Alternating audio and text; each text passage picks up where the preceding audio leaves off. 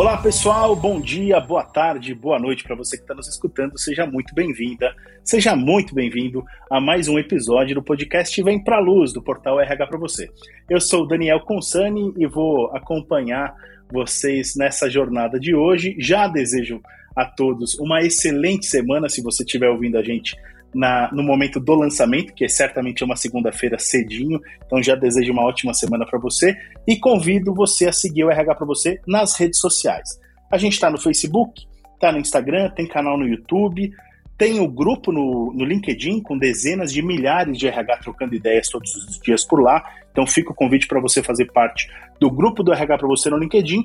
E claro, o convite mais importante de todos, que é visitar o rhpravocê.com.br, que é o portal de conteúdos lá tem posts novos todos os dias, preparados pela equipe de redação, pela nossa equipe de redação e também pela comunidade em geral, porque tem muita gente, muito especialista em RH ou grandes interessados em RH nos temas de gestão de pessoas que aportam conteúdos novos lá todos os dias na nossa área de collab, ok? Fica também o um convite para você assinar o feed do nosso podcast aí no Spotify, no Deezer, no Google Podcasts, no Apple Podcasts, onde quer que você esteja ouvindo a gente, vale a pena assinar porque aí a gente aparece na tela inicial do seu tocador toda segunda-feira cedinho quando tem episódio novo na área, tá bom? Hoje a gente vai falar sobre os executivos estrangeiros que trabalham no Brasil e aí eles vão compartilhar um pouquinho das suas experiências, né, do porquê eles estão trabalhando aqui no mercado brasileiro, um pouco da história de vida deles também. Então tem bastante coisa interessante, fica aqui com a gente. Os nossos convidados de hoje, justamente para ilustrar tudo isso que a gente quer mostrar, são a Verônica Figueiredo, que é analista de RH pleno na Cashme. Ela, a Cashme é uma fintech do Grupo Cirela. E eu já agradeço a participação da Verônica. Tudo bem aí, Verônica? Olá, pessoal, tudo bem? Muito prazer em fazer parte hoje aqui desse episódio do podcast e muito feliz de ter a oportunidade de contar minha história, né? Não só no Brasil, mas nessa mundão que é a área de pessoas e performance, né? Do RH. Que demais, Verônica. É um prazer enorme contar contigo, viu? E também vai participar com a gente o Rui Brandão, ele é CEO do Zen Club, é, português, né, Rui? Eu agradeço demais a sua participação, meu amigo. Olá, Daniel. Olá, Verônica. Prazer estar aqui com vocês e contar um pouco é, dessa minha jornada de quase 10 anos, que começaram como 9 meses no Brasil.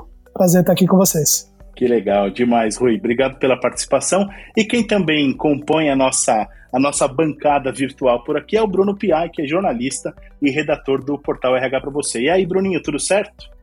Oi, Dan. Oi, Rui. Oi, Verônica. Legal que a gente está fazendo esse podcast internacional num dia, gravando num dia de eliminatórias. então já estamos ambientados com esse esse panorama. O, o Rui não deve estar muito feliz, né? Portugal acabou decepcionando um pouquinho, mas hoje aqui entre nós estamos entre craques e bora rumo ao gol. Vamos que vamos.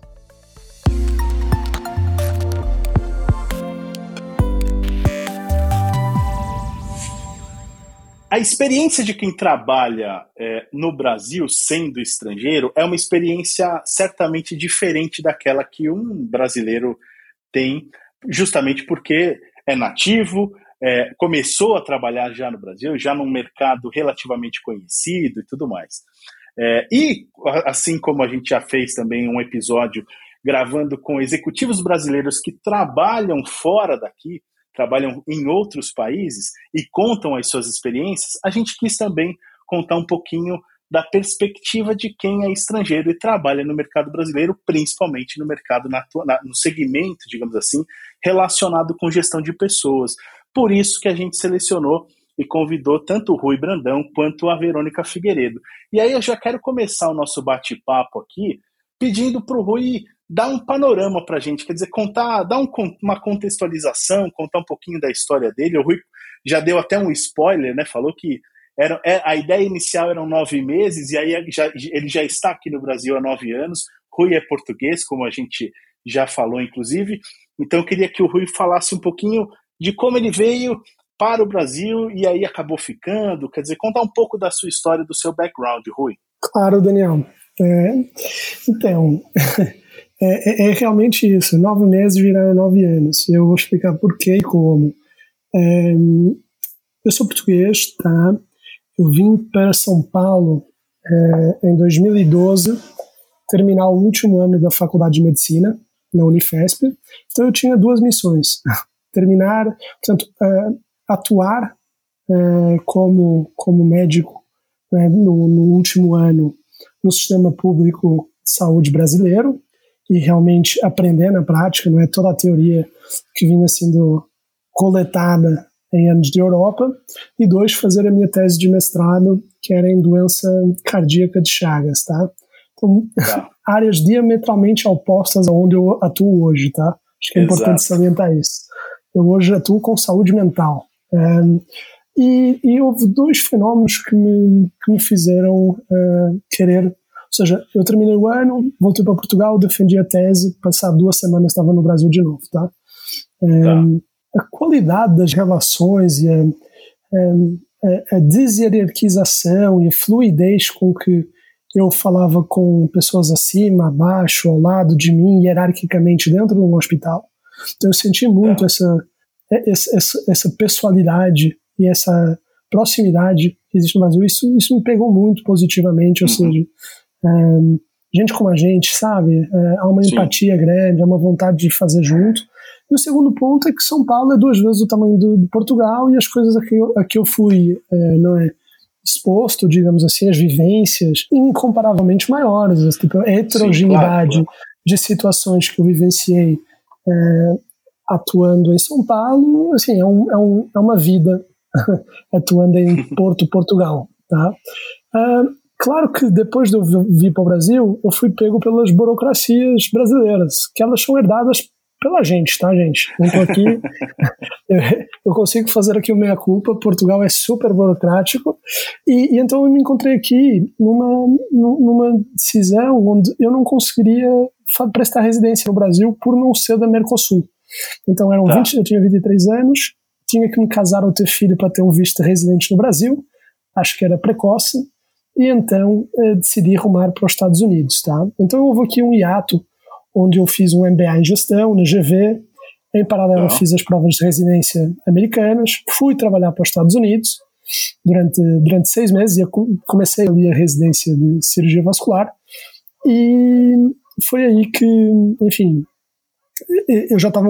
Já estava isso é um ano depois, tá? Eu, eu, eu, eu, me familiarizei, assim, por questões pessoais e familiares, muito com, com a temática de saúde emocional, saúde mental.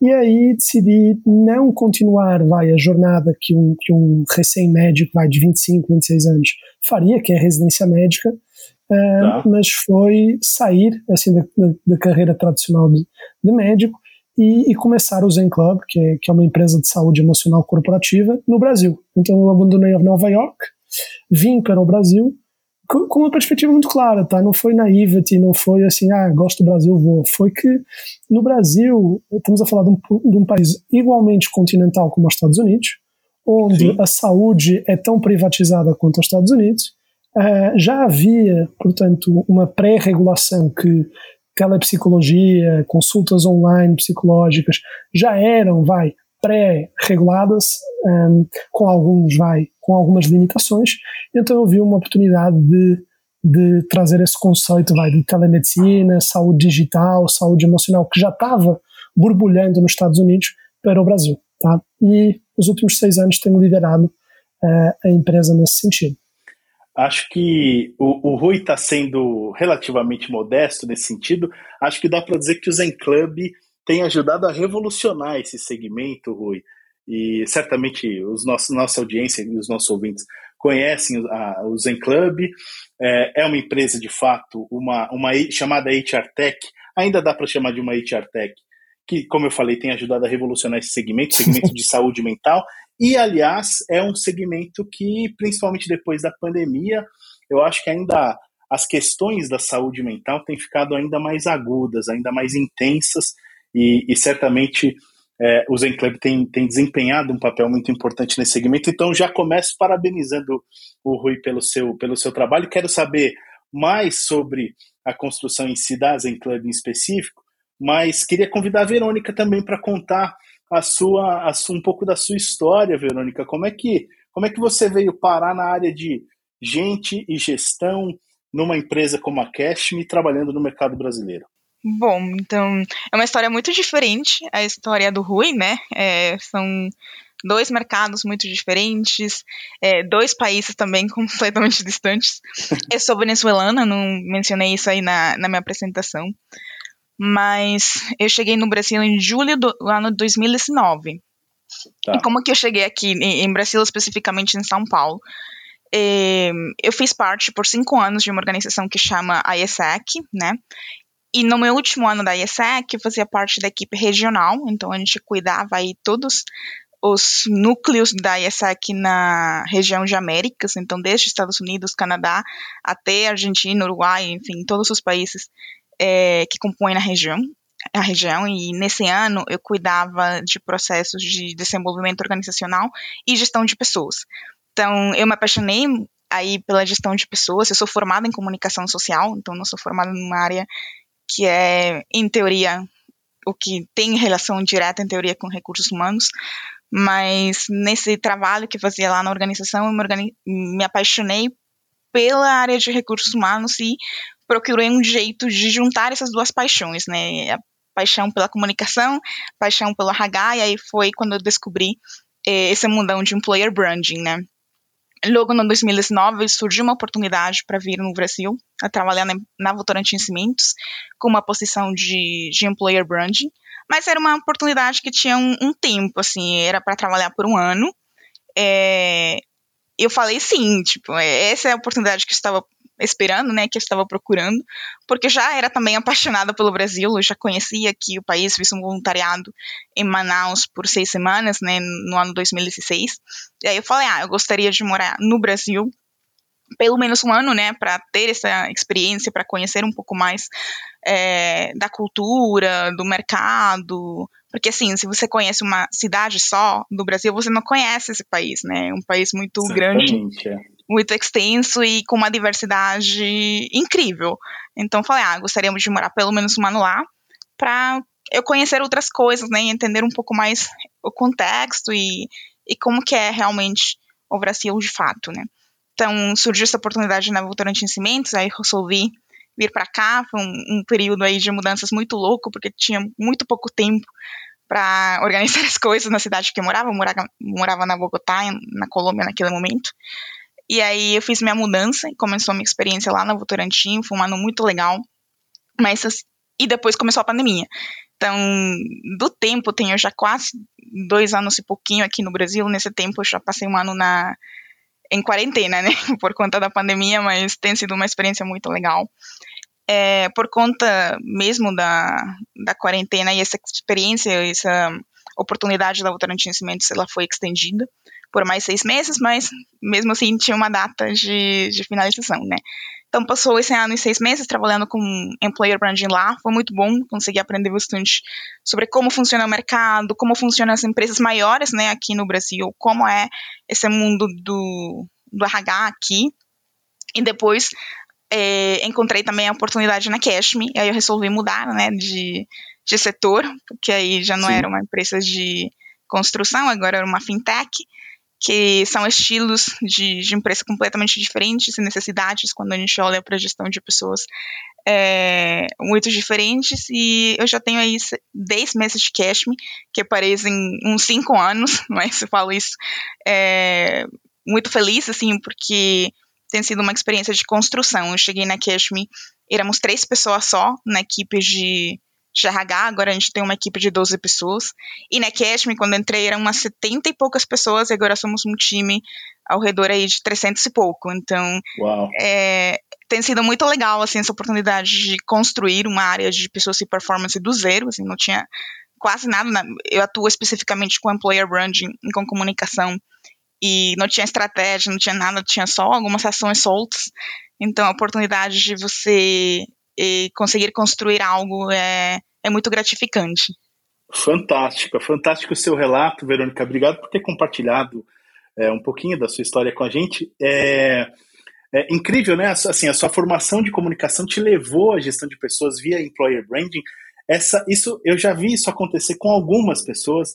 Na verdade, employer branding é uma área é, é, em, em, que comunicação e RH e gestão de pessoas acaba se encontrando e, e essa história sua comprova isso. E eu fico muito feliz de ouvir, assim, bem, bem bacana e muito estimulante também. E eu espero que espero que você tenha esteja gostando muito de fato do mercado brasileiro e tudo mais. Quer dizer, as, as nossas burocracias e os nossos. A gente também nem sempre é tão receptivo aos estrangeiros, então, mas eu espero que você tenha esteja tendo uma experiência muito positiva, viu, Verônica? Eu queria convidar o Bruninho para essa conversa, para também ele fazer os seus apontamentos e trazer suas perguntas para a Verônica e para o Rui. Bruno? Bom, eu, eu queria fazer uma pergunta é, em tons um pouquinho diferentes para cada um de vocês, é, começando pelo Rui. É, bom, o Rui ele já está aqui no Brasil há, há, nove anos, então ele já conhece muito do, do lado bom, do lado ruim da nossa cultura corporativa, essa questão da, das burocracias. E... Eu costumo dizer que os portugueses, viu, Bruninho? Os portugueses conhecem o Brasil melhor do que os brasileiros, inclusive. Até demais se bobear. Não, brincadeiras à parte. E o Rui, é, então, ele já viveu muitas nuances, né, daqui do, da, de crises, de questões econômicas, de toda essa loucura que a gente vive aqui no país. E hoje, quando a gente lê sobre essa questão de migração de profissionais, a gente vê muito, e o home office está contribuindo para isso, essa questão dos brasileiros trabalhando em Portugal, das portas de outros países é, se abrindo para que os brasileiros trabalhem. E até natural a gente pensar nesse sentido, na né, questão de desvalorização da moeda, todos aqueles 500 que a gente já sabe sobre economia. Então, oh Rui, eu queria que você falasse um pouquinho, assim, pela sua experiência como empreendedor, hoje, você acha que faria sentido é, uma, uma pessoa que quer empreender, alguém que está com uma ideia inovadora, fazer esse caminho que você fez de é, deixar o, o, a Europa para tentar é, é, criar uma empresa, criar um negócio aqui no Brasil. Assim, se você fosse um consultor falando com alguém lá de Portugal, é, você acha que faz sentido isso hoje? Ou realmente o mercado hoje está mais para o brasileiro ir para Portugal? Como você vê isso? Sem que você responder, eu faço a pergunta também para a Verônica. É assim, Bruno, hum, eu acho que as duas opções são super válidas, tá? Eu acho que depende muito da, da personalidade da pessoa. Nem todo mundo é um empreendedor, né? É, assim como nem uhum. todo mundo é um CLT, digamos assim. É, para falta de, de, melhor palavra. Né? É, vamos lá, porque eu vou, vou, vou, dar os dois argumentos. Porque que o Brasil é interessante para quem quer empreender, porque é que a Europa ou, ou o estrangeiro né, pode ser interessante para qualquer pessoa que se queira desenvolver e viver uma vida fora. Né? Eu acho que a dúvida está mais se o Brasil é um país propício para empreender do que se morar fora é uma experiência válida de, de colocar né, na, nossa, na nossa jornada de vida. Né? É, então, até uhum. começando por essa, cada vez mais é, né, é, se abrem oportunidades pelo custo mesmo da oportunidade, né, o real está tá de graça, praticamente. Quando a gente compara com, com a moeda de compra europeu, euro ou dólar, e tem muito bom talento no Brasil. Né? Então, é, se você está na indústria de tecnologia, se, se você está numa indústria criativa digital, bom, é, eu acho que ir para fora você aprende, é, não é fácil, não é fácil, tá? A forma como um americano opera no dia a dia, a forma como um europeu opera no dia a dia, são completamente distintas da forma como o europeu, o brasileiro encara o dia de trabalho e, e a própria rotina de trabalho, mas eu acho que dá, assim, uma, uma capacidade de, de entender não é, novas práticas de trabalho, uma capacidade de enxergar o que é trabalho, o que é vida pessoal, não é? enxergar, portanto, diferentes culturas, é, treinar habilidades de comunicação, treinar a própria é, autoestima, não é? Porque é, você se posicionar numa língua estrangeira perante uma cultura diferente, numa sala de reuniões, é muito diferente de você se posicionar numa, numa reunião no Brasil, por exemplo. Então, assim, eu, eu sou um, um eterno apaixonado por viajar, por conhecer novas culturas. uh, por, por, aumentar o meu repertório meu, e a minha noção de mundo. Então, acho que é uma altura uh, onde o custo-oportunidade está baixo para, para o brasileiro arranjar novos voos fora, tá? Com a ressalva de que não é tudo um mar de rosas. Não vão só pela questão do dólar, não vão só pela questão cambial. Isso, isso, uhum. assim, é, até aqui trazendo um pouco da minha vivência como Zen Club, tá? O Zen Club, portanto, é uma plataforma que, além de outras coisas, a gente está consultas online com psicólogos, coaches e facilitadores de meditação. A gente atende brasileiros em 125 países no mundo, tá? A principal razão desses brasileiros é, consultarem né, com um psicólogo, consultarem com um coach, é pela é, questão da culturalidade. Como é que eu me adapto a esta nova cultura? Como é que eu crio novas amizades? Como é que eu, portanto, é, comunico de uma forma que é, eu me sinto empoderado? Né? Então, assim, tem um lado bom de vivências, mas é preciso, é, em bom português, ralar, sendo bem sincero. É, por outro lado, é, eu, eu acho que o Brasil é. Eu venho de Portugal, país de 10 milhões de pessoas, onde, enfim, é, podemos dizer que a base do europeu é mais elevada socioeconomicamente falando, infraestruturalmente falando, educacionalmente falando, que a do Brasil, né? Então, assim, muitas das coisas para as pessoas viverem ok já foram criadas, né?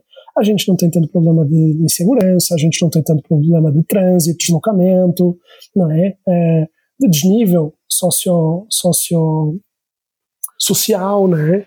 Então, assim, não há muita coisa para se criar, assim, são coisas revolucionárias, talvez. No Brasil, a gente tem que trazer uma população né, em que, sei lá, 40% é desbancarizada, é, 75% da população não tem acesso a, a, a, a portanto, serviços de saúde com, com, com rapidez, é, e não desmerecendo o SUS, só dizendo que é um problema de outra dimensão. Então, assim, é, a uhum. infraestrutura não é boa, a segurança não é boa, a educação não é boa. Né? Por outro lado, é um país altamente digital. É um país que acolhe inovação como poucos outros. É o segundo país com, com mais usuários no Facebook, no Instagram e no WhatsApp, por exemplo, no mundo. É, então, assim, é uma massa crítica de pessoas que você pode impactar como ninguém. Dois, o mercado hoje, 2021, novembro, é, o mercado hoje internacional está olhando, o americano está olhando para as oportunidades nos Estados Unidos e está dizendo, putz, está tudo muito caro. Tem, tem muito empreendedor, tem muita liquidez no mercado, é, putz, não sei se eu vou investir nessa empresa. É, já investiram na Índia e veem que a Índia culturalmente é muito diferente. Já investiram na China e veem que a China culturalmente é muito diferente e tem, não é, as suas rixas macro é, políticas, digamos assim, geopolíticas. Qual é o outro país com uma uhum. massa crítica como os Estados Unidos fora né, desses três? É o Brasil. Então, e o Brasil é um lugar que culturalmente é muito mais próximo dos Estados Unidos, um ponto de vista de perfil é muito mais parecido, tem essa segmentação privada, pública relativamente parecida. Então, assim, acho, acho que falta. Há cinco anos atrás, quando eu vim, não havia capital, não havia talento, mas havia não é, muito problema para ser resolvido. Hoje, há capital, uhum. há talento e continua a haver muito problema para ser resolvido. E, e, é muito legal pegar nesse relato também, né, a, a importância de ter, ter, um cuidado, um conhecimento referente à questão da cultura do país e também referente à questão da cultura trabalhista, cultura organizacional do país, né? Porque a gente tem muito aquele senso comum de acreditar que o idioma por si só ele vai resolver todos os problemas, então tem muito aquela aquele pensamento de que Portugal vai ser fácil demais, vai ser fácil para um brasileiro. brasileiro quer ir para fora, vai para Portugal porque lá não vai ter problema e vice-versa, quando na verdade tem aí todo um ecossistema de burocracias, de cultura, que você leva um tempo para uhum. se adaptar, estabilizar, para depois começar a pôr a mão na massa para valer, claro, né? Claro, rituais, formas de estar, formas de trabalhar, jeito de ser quando você imigra, você tem que estar muito aberto não é, a ser contagiado positivamente. Acho que não é o melhor termo para usar hoje em dia, vai. Mas ser, eh, portanto, aculturado. Não é? Influenciado, aculturado. Influenciado, é exatamente. Influenciado por. Eh, e, e talvez quebrando algumas crenças que você tinha do passado. Perfeito. E Verônica, agora falando um pouquinho da, da, trazendo um pouquinho da sua expertise, É, diferente do Rui, que já deve ter pulado vários carnavais aqui no Brasil, né? Sapucaí, Sambódromo e afins. Você chegou no Brasil é, próximo desse período de pandemia, né? Então você começou a se adaptar aqui à cultura, à rotina do país no momento fragmentado, no momento complexo, vamos dizer assim. E eu, por exemplo, sou muito apegado a essa questão da diversidade, eu procuro estudar muito sobre isso. E, e a gente vê que é, para profissionais latinos, é, acho que principalmente a Venezuela, né, que é, acaba sendo muito usada às vezes como argumento político, é, nem sempre o acolhimento é, dessas pessoas é tão, é, é, é tão saudável, é tão fácil aqui no Brasil. Eu queria que você falasse um pouquinho sobre isso, sobre a sua adaptação, especialmente porque você que tem uma, uma carreira sólida em employer branding, employer branding pega muito essa questão da diversidade, essa questão da inclusão, então acredito que isso está envolvido dentro do trabalho que você faz também. É, qual que é a importância das empresas de tomarem a frente e criarem processos seletivos, criarem iniciativas para promover esse acolhimento, para quebrar um pouquinho também esse senso comum que a gente tem é, estereótipos de, de, bolivianos, de peruanos, de venezuelanos, quebrar um pouquinho essa corrente que se criou tão forte aqui no Brasil. Legal.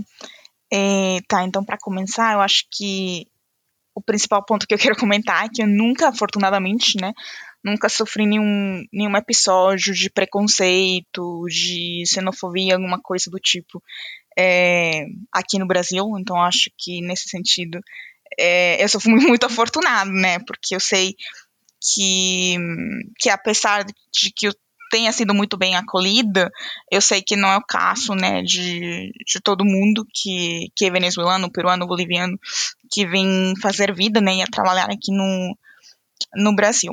Mas é, eu acredito que mesmo assim é, é, um país que acolhe muito bem as pessoas. Obviamente que existem essas burocracias mais de, é, de quando você está chegando, né, essa parte de imigração, de garantir que seu status é, migratório está correto, que você está tipo certinho e tem todos os documentos uhum. que você precisa. Eu acho que esse foi um processo que para mim é, foi um pouco difícil, mas é mais porque você chega e você precisa entender como é que funciona, como é que faz, o que você precisa, tipo, onde que eu tiro aquele papel, onde que eu tiro aquele documento e tudo mais.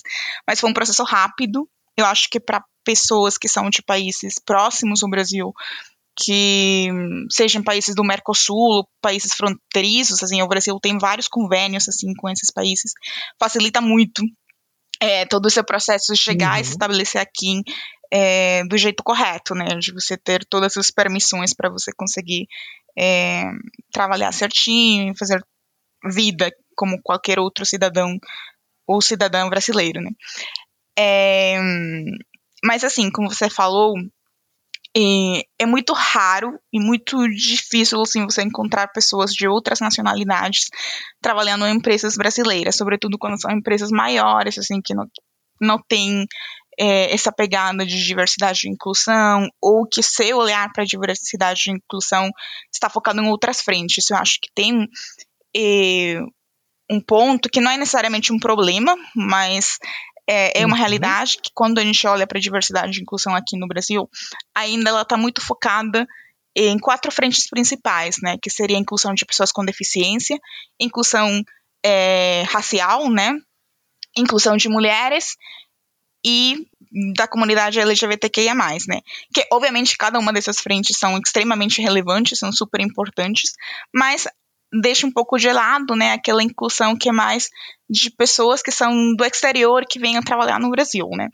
Então, são poucas as empresas que eu vejo, vejo hoje que têm uma iniciativa para trabalhar, por exemplo, com refugiados, ou que tem uma iniciativa de, de inclusão de pessoas de fora, né?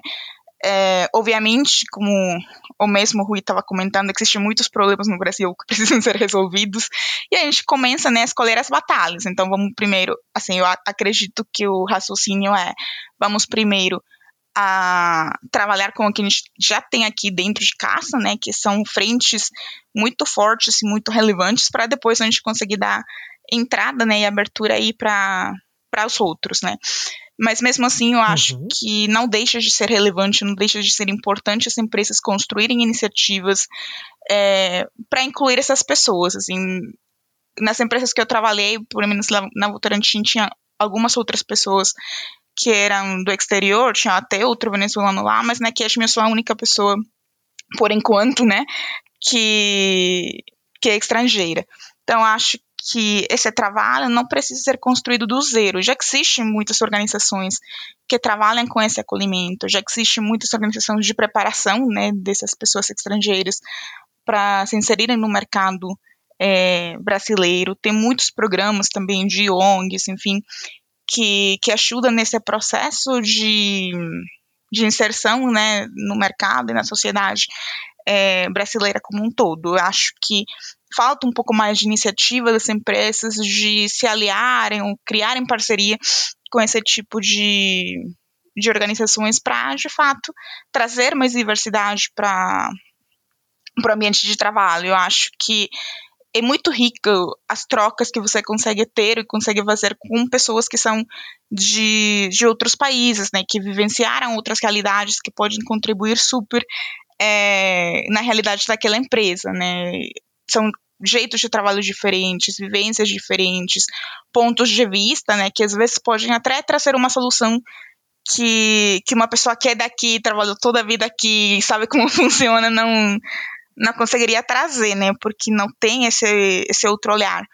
Então, acho que é extremamente necessário as empresas começarem a fazer esses processos mais de, de inclusão, né, é, e até educarem as pessoas que já fazem parte daquele grupo, né, daquela organização. Porque não adianta você contratar, tipo, 10 estrangeiros, mas seu, sua equipe não está preparada para recebê-los, sabe? Ou sua equipe, equipe faz comentários é, que não são legais, ou, ou você consegue ter uma assim, não é uma inclusão de fato, né? Cria uma barreira entre ah, os brasileiros e os estrangeiros. Isso não, não deveria acontecer. As empresas de fato vão começar a contratar mais pessoas de fora, então deve existir essa preparação da equipe para que essas pessoas sejam muito bem acolhidas e, e, muito bem recebidas nas empresas. Eu tive a sorte de ser muito bem acolhida é, em todos os ambientes que eu já passei aqui no Brasil, mas eu sei que nem sempre essa é a realidade com todo mundo, né? Perfeito. É, eu, eu, fiquei curioso. Rui, você passou por algum episódio de xenofobia no Brasil? Não, nunca. Não? Sempre, sempre bem acolhido. Há a piada de português, óbvio, mas também há a piada de brasileiro e a gente se, se encontra no meio do caminho, tá? Mas nunca, boa, nunca. Super boa, bem acolhido. É, Maravilha, que... isso é muito bom. Pode falar, pode falar. Não, eu acho que, assim, eu nunca sofri é, xenofobia, mas sempre existe aquela pergunta, tipo, ah, seu sotaque é muito esquisito, de onde que você é? Então, às vezes, a pessoa, antes de me conhecer ou perguntar qualquer outra coisa, a primeira coisa que eles perguntam é, de onde que você é? Eu acho que essa é a única coisa, assim, meio é esquisita, né? Você tá conhecendo uma pessoa, é, não é um deveria ser. Né? É, não deveria sempre ser a primeira pergunta. Mas eu já tô acostumada, então é de boas, assim, de falar, de contar um pouquinho como que eu cheguei aqui, né? As pessoas também são curiosas, é. gostam de saber porque. Isso, é isso que eu ia falar. É, é. Porque as pessoas que são estrangeiras gostam do Brasil. Sim, sim. É, eu acho também um pouco indelicado, mas eu entendo a curiosidade das pessoas. A gente está caminhando para o final. Eu queria te perguntar, Verônica, quais são e aí, bate bola, coisa rapidinha. Na sua opinião, quais foram, quais são as principais diferenças né, do mercado de trabalho no Brasil para o mercado de trabalho na Venezuela, por exemplo? Bom, eu acho que, assim, falando de jeitos de fazer as coisas, é, o Brasil é um mercado muito mais rápido e muito mais competitivo, né? É enorme é, em comparação com a dimensão da, da Venezuela, então isso faz com que você precise fazer as coisas com um ritmo maior, né? E, e sempre estar procurando como fazer as coisas do, da melhor forma, qual que vai ser seu diferencial e, diante de tantas outras empresas, né, que em teoria estão fazendo a mesma coisa. Então, eu acho que esse é um principal diferencial, a competência, assim, é muito maior.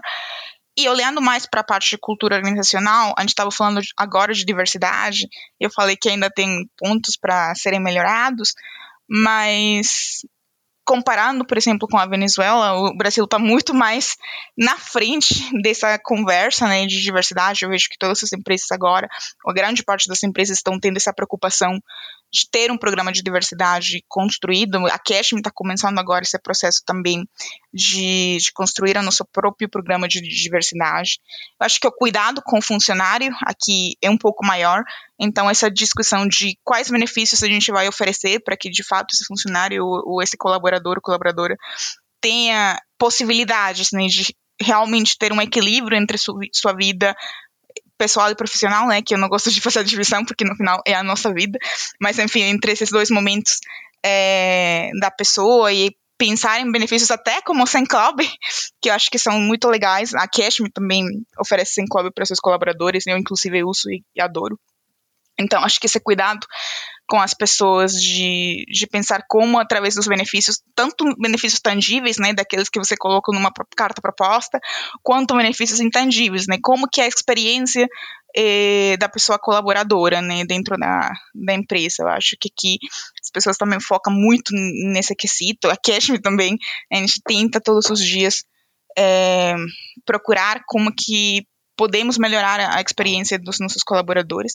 E por último, e eu acho que isso é uma coisa que, que cresceu muito com, com a pandemia, é esse ponto de autonomia e de liberdade.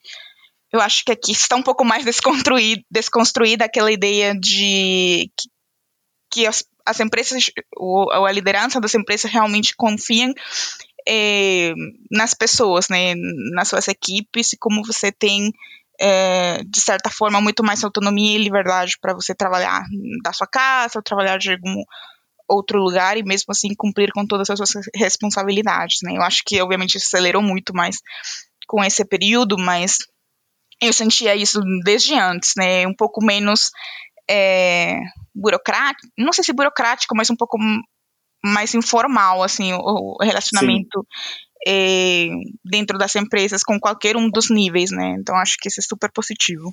Perfeito, é um, é um pouco da informalidade que o Rui trouxe lá no começo. É, eu vou mudar um pouquinho a pergunta, essa última pergunta para o Rui, até porque ele já falou um pouquinho das diferenças do mercado brasileiro e português e tudo mais. É, Rui, é, acho que não exagerei quando disse que, o, que, o, que o Zen Club tem, tem ajudado um pouquinho a revolucionar o, o segmento de saúde, principalmente, claro, focado no, na saúde mental, quando a gente fala com, no, da saúde, no, no, mercado corporativo né, e na lida com os RHs e gestores de pessoas. Queria que você contasse para a gente um pouquinho de como você tem visto a adesão das empresas e dos gestores de pessoas às soluções do Zen Club e contasse também um pouquinho para a gente, desse um spoiler, digamos assim, das perspectivas da Zen Club para o mercado brasileiro e tudo mais. Boa. Só fico super feliz de ouvir a Verônica é, como, como, como embaixadora é, Zen Club e a Cashme também nessa, nessa jornada né, de aumentar proposta de valor para o funcionário, trazer o funcionário aí para o centro da equação e, e, e vendo que saúde emocional é um, é um pilar fundamental para isso, né? Eu concordo com tudo que ela trouxe aí, especialmente na questão de controle, contexto, mas é, é tem, tem, tem impactado cada vez mais organizações, tá? É, Daniel, eu acho que a gente já se conhece há uns anos. É, o Zen Club começou com uma empresa que dava consultas, que facilitava as pessoas a terem consultas online, né? E, e já há dois, três anos a gente começou a trabalhar com organizações, com empresas, para facilitar o acesso a isso. Portanto, a gente queria criar uma nova vertical de benefício, digamos assim, ou de, ou de produto de saúde. A gente tem o plano de saúde, a gente tem o plano odontológico, a gente tem o seguro de vida, são tudo assim categoriazinhas, né? E, e, e eu vi, assim, eu via que saúde emocional ia ser, ia ganhar essa relevância pela, pela necessidade que nós seres humanos temos em cuidar e desenvolver o nosso emocional eu hoje posso ser ainda mais ousado, é, que é eu cada vez mais vejo que dar acesso a uma ferramenta como o Zen Club, para que as pessoas tenham acesso fácil a especialistas, é um dos pilares, mas talvez o, o menos relevante quando a gente olha para o cenário corporativo. A gente tem que mudar a cultura organizacional mesmo. Então, hoje, o nosso trabalho, a gente arregaçou as mangas e a gente está trabalhando muito mais com o RH, com a liderança, muito mais numa jornada de, de dados, treinamento, educação né, contínua, um, do que necessariamente fornecendo consultas. A gente continua, vê que isso é uma parte importante do, do escopo, mas muito mais do que isso é, é mudar é, a cabeça das pessoas. É, é, é, é entender o que é controle, o que é demanda, o que é volume, o que é contexto. Entender que para haver diversidade e inclusão, especialmente a questão da inclusão, a gente precisa de, de, evoluir enquanto seres humanos. Para a gente confiar nas pessoas, a gente precisa criar um ambiente de confiança. É, para a gente ter o commitment dos nossos indivíduos para chegar naquele resultado, a gente precisa ter relações transparentes, relações de sinceridade. E então, uh, o Zen hoje é, eu vejo muito mais como um agente de educação e transformação cultural do que de saúde. Porque saúde, infelizmente, eu já, eu já tinha percebido isso, mas talvez não tinha, não tinha voltado ali aos fundamentos que eu próprio já tinha estabelecido. As pessoas só tratam saúde quando estão doentes. Então vai ser sempre uma coisa reativa. A gente tem que mudar a forma de pensar, a gente viveu uma transformação digital nesses últimos dois anos, agora a gente tem que viver uma transformação de cultura mesmo. Fantástico, é uma missão e um, e um desafio gigantesco, mas, mas, certamente, mas certamente recompensador e que eu tenho certeza que também que o Zen Club está à altura desse desafio é, educacional, digamos assim, faz todo sentido. De fato, a gente só cuida da saúde quando precisa e a gente precisa mudar essa mentalidade. E eu parabenizo mais uma vez você, Rui, pelo, pelo trabalho que você desenvolve à frente do Zen Club. Parabenizo também Verônica, agradeço vocês dois pela participação. Rui, muito sucesso para você. Espero que a gente possa contar com você em outros episódios. Claro, obrigado pelo convite, Daniel. Sempre um prazer. Você, você sempre foi um grande sponsor do Zen Club e da gente. Só agradecimento. Sem dúvida. Com certeza. Verônica, também desejo muito sucesso para você, parabéns pelo trabalho e obrigado por ter tirado um tempinho para participar do nosso episódio de hoje.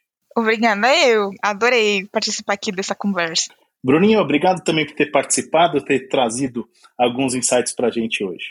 Pessoal, muito obrigado, muito legal poder falar com vocês. Eu agradeço também a todo mundo que está com a gente até agora. Espero que todos tenham curtido esse podcast recrutamento e seleção inteligente, desenvolvimento e retenção de talentos. Tudo que o seu RH precisa para criar um time de alta performance e reduzir custos em um só lugar. A Solids é uma plataforma completa de gestão de talentos com People Analytics e gestão comportamental. Transforme o seu RH com a Solids.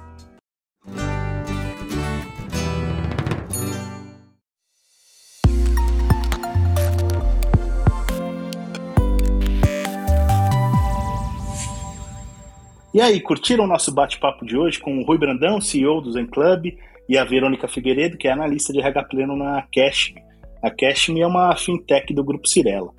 Bacanas histórias, né? Acho que tem, daria para fazer um, outros episódios, com certeza, e a gente vai pensar nisso trazendo também outros profissionais estrangeiros, porque são sempre histórias valiosas, e aquilo que o Rui trouxe sobre a ampliação da nossa experiência, digamos assim, quando a gente viaja, a gente sente isso, mas também quando a gente ouve boas histórias de outras pessoas, de pessoas diferentes, com outras perspectivas, com outras bagagens, isso também ajuda a aumentar o nosso background, o nosso conhecimento, e esse é sempre o nosso objetivo por aqui.